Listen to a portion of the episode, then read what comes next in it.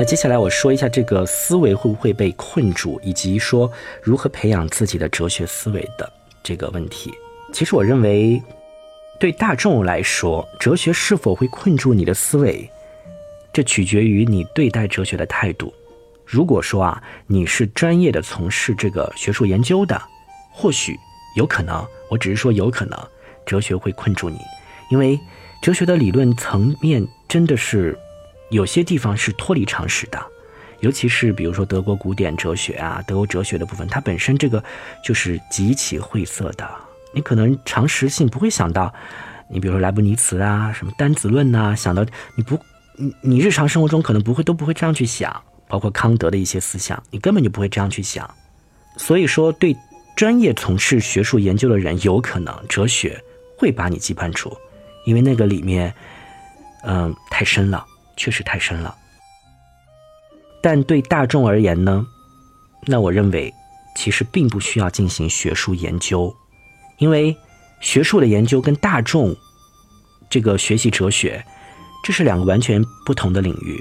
对大家来说，我们不需要说把这个嗯康德的三大批判都读透读透了。哎呀，这个每个批判讲了些什么，它的原理，或者说这个里面这些专业的名词啊什么的。弄得特别特别清楚，我觉得不需要。对大众而言，不需要这些。大众要什么？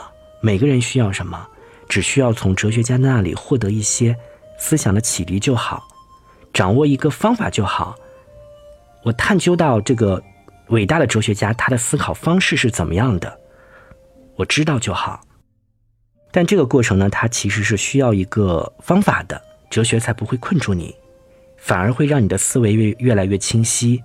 这个方法其实刚刚已经讲到了，就是要通读西方哲学史，把平时那些细碎的知识点串联起来去理解，形成系统性，然后站在一个整体的角度去理解哲学。